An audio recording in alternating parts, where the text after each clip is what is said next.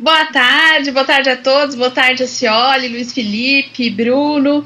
É, boa tarde a todas e todos que nos acompanham aqui pela Mundial News FM, né, pela internet, pelas redes sociais, enfim. Bom, hoje né, eu vou continuar, porque o tema de, da semana passada é um tema bastante profundo e eu queria continuar trabalhando alguns pontos sobre ele, que é justamente a questão do marxismo, por quê? Né? Alguns aspectos que uh, ficaram, claro que faltarão muitos, né? Considerando o, a, a, brevidade né, do nosso tempo, mas eu acho que são alguns pontos importantes para quem nos acompanha aqui poder refletir junto com a gente. Então, né, uh, retomando algumas coisas, né, aquela questão que a gente ouve muito é, nossa bandeira não será vermelha, é, fora o comunismo, nós estamos vivendo isso no nosso período histórico, inclusive, nós escutamos é, o atual governante, né, o atual presidente da República, que se elegeu diante dessa plataforma de uma crítica ao marxismo. E muitos falam de marxismo sem conhecer o que seria o pensamento do Marx. Comecei na semana passada e continuo. Então, Marx, na realidade, né, foi esse grande teórico, esse descobridor de um continente científico que viveu lá no século XIX, de 1818 a 1883. E quando se pensa na obra do Marx, uh, muitos pensam que a obra dele pode ser trabalhada como um bloco homogêneo, mas na realidade, Marx ele tem uma produção teórica que se divide em fases, né?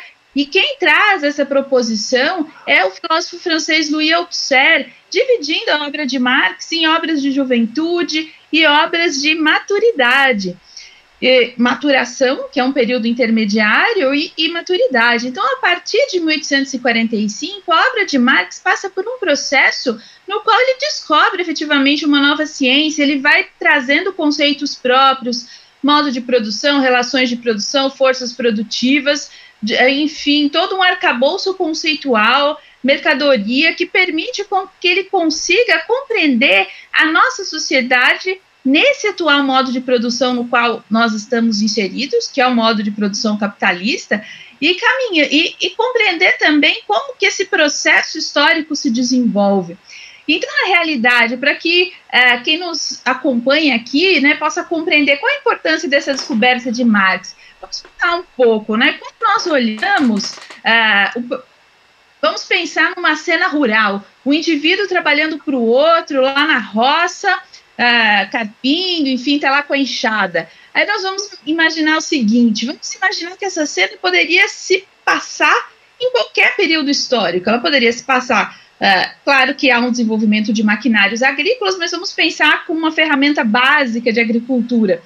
Se nós olhássemos essa cena lá na antiguidade, ou no período medieval, ou hoje, nós não saberíamos, na realidade, distingui-la uh, do ponto de vista da execução do trabalho. O que, que distingue são efetivamente as relações de produção que mudaram. Como que uma pessoa trabalhava para outra lá na antiguidade? Eram os escravos que realizavam os trabalhos. Então, quando nós olhamos assim aquela coisa maravilhosa, né, os nossos ouvintes, quem nos acompanha aqui também pelo Facebook é, e pelas todas as redes sociais, olham as pirâmides do Egito, por exemplo, e falam: nossa, que coisa maravilhosa, que coisa linda, aquela obra monumental. E aí nós vamos ver que, e depois vamos ver também o Império Romano com todas as suas construções. E quem que realizava todo esse trabalho, mesmo o desenvolvimento agrícola, os aquedutos romanos, uma coisa maravilhosa, um desenvolvimento notável que até hoje é estudado. É, toda a construção, a arquitetura, a engenharia que possuíam os romanos. Pois bem, quem que realizava esse trabalho braçal, monumental, eram os escravos. Então, uma pessoa trabalhava para outra por meio da força. Quando nós olhamos lá no período medieval, na Idade Média, quando nós pensamos lá, é, aquele período que muitos romantizam também, quando as pessoas pensam no período medieval, os cavaleiros medievais e tudo mais, na realidade, a grande massa, né, naquele momento, eram os servos. E no, durante o feudalismo, o modo de produção feudal, então na antiguidade, o modo de produção escravagista, no feudalismo, ali na Idade Média, no medievo, o modo de produção feudal, eram os servos que realizavam os trabalhos. E depois, né, o servo que tinha uma relação de vassalagem. E no capitalismo, essa estrutura muda. No capitalismo, nós temos que uma pessoa trabalha para outra, não é por uma relação de servidão ou de vassalagem, não é por uma relação, não é por meio da força, como se dava na antiguidade. É um contrato de trabalho, é uma livre vontade na qual uma pessoa começa a se vender para outra. Nós temos uma separação dos donos do meio de produção e uh, do trabalhador que só tem a sua força de trabalho para vender. Então, voltando àquele exemplo que eu dei para vocês no início, quando nós imaginamos aquela cena de uma pessoa trabalhando para outra, veja, a cena é a mesma, uma pessoa está realizando um trabalho uh, ali uh, na roça, só que a grande dif diferença justamente se dá nas relações de produção. Na antiguidade, essa relação de produção era marcada pela força, pelo exercício direto da força. E isso muda ao longo da história. Nós temos um desenvolvimento no sentido de que há uma constituição de um novo modo de produção, o aparecimento de uma nova classe social, e a partir daí, isso vai dar ensejo a reflexões que nós vamos trazer nos nossos próximos programas, inclusive novas reflexões uh, sobre isso, explicando por que, que essa mudança nas relações de produção e até um desenvolvimento das forças produtivas, que ocorre com o advento do modo de produção capitalista, vai impactar em como a nossa sociedade se organiza hoje, nos conceitos do que seria o direito, do que seria o Estado e do que é a ideologia.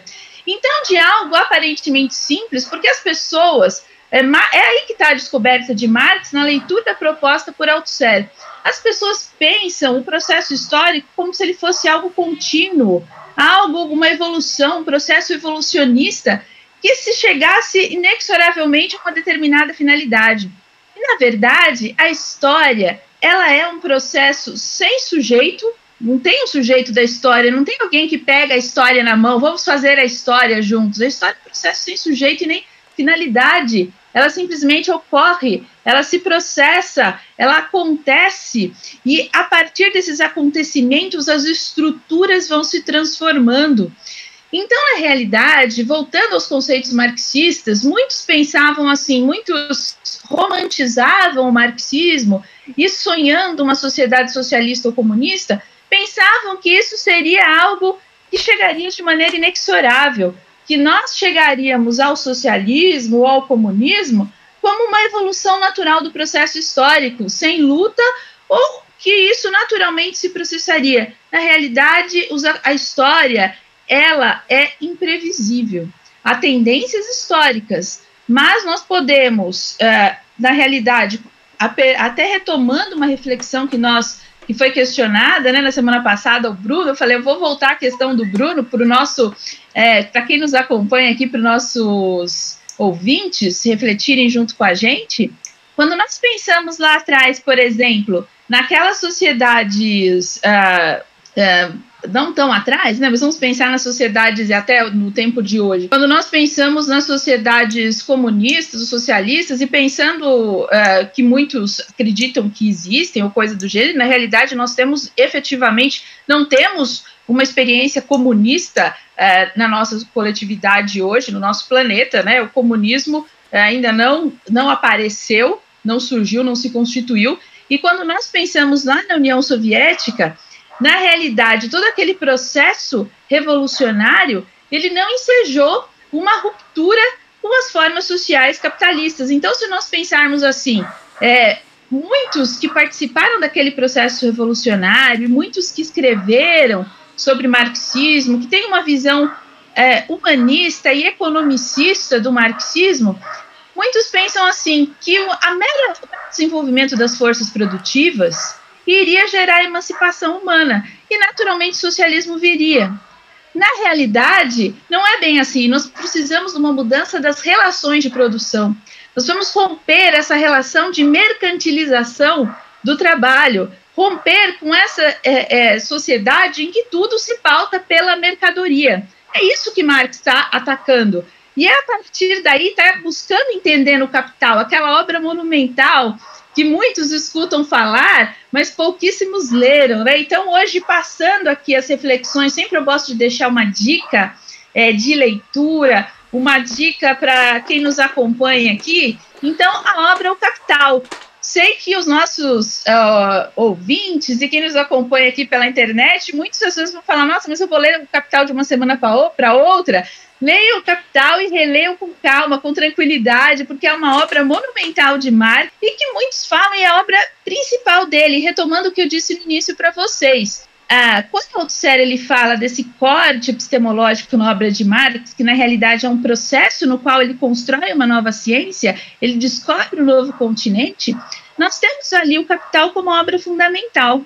E para, para quem quer conhecer, ter um apanhado geral da obra de Marx, das categorias principais do pensamento de Marx, eu recomendo um livro fundamental do Márcio Bilharinho Naves, se chama Marx, Ciência e Revolução. Quem quiser começar a conhecer o pensamento de Marx e quem já conhece também e quer firmar, quer perceber quais são as implicações do pensamento de Marx para o direito, para o Estado e quais são os fundamentos do, do pensamento marxista, essa obra é indispensável. Marx, Ciência e Revolução, do Márcio Bilharinho Naves para que nós possamos compreender, na realidade, tirar esse fantasma que muitos se sentem atormentados, né, o fantasma do comunismo, é, do fantasma do socialismo. Com certeza que nós, muitos nos acompanham aqui também pelo Facebook, e certamente tem amigos que às vezes fazem postagens como se o comunismo fosse algo aterrorizador, como se o socialismo fosse algo horrível, e é muito pelo contrário nós vivemos o horror, nós vivemos na barbárie, nós vivemos numa sociedade na qual nós temos vários bens, as forças produtivas se desenvolveram num grau nunca antes visto e pessoas não têm sequer um teto. As pessoas não têm um pão. Enquanto nós estamos aqui nos comunicando pela internet, as pessoas estão privadas do mínimo existencial. E é isso que Marx fez: questionar os fundamentos da nossa sociedade. E tem muitas questões que eu quero trazer aqui para vocês nas nossas próximas reflexões aqui nesse espaço na Mundial News FM, nessa minha coluna. Muitas reflexões, aqui é só o pontapé inicial dessas nossas reflexões. E é isso, como eu vejo que o meu tempo já está se encerrando. Aqui eu quero agradecer imensamente a, a todos e todas que nos acompanham e convidar para que continuem acompanhando o maravilhoso programa Painel Mundial. Obrigada. Obrigado, Juliana. Obrigado.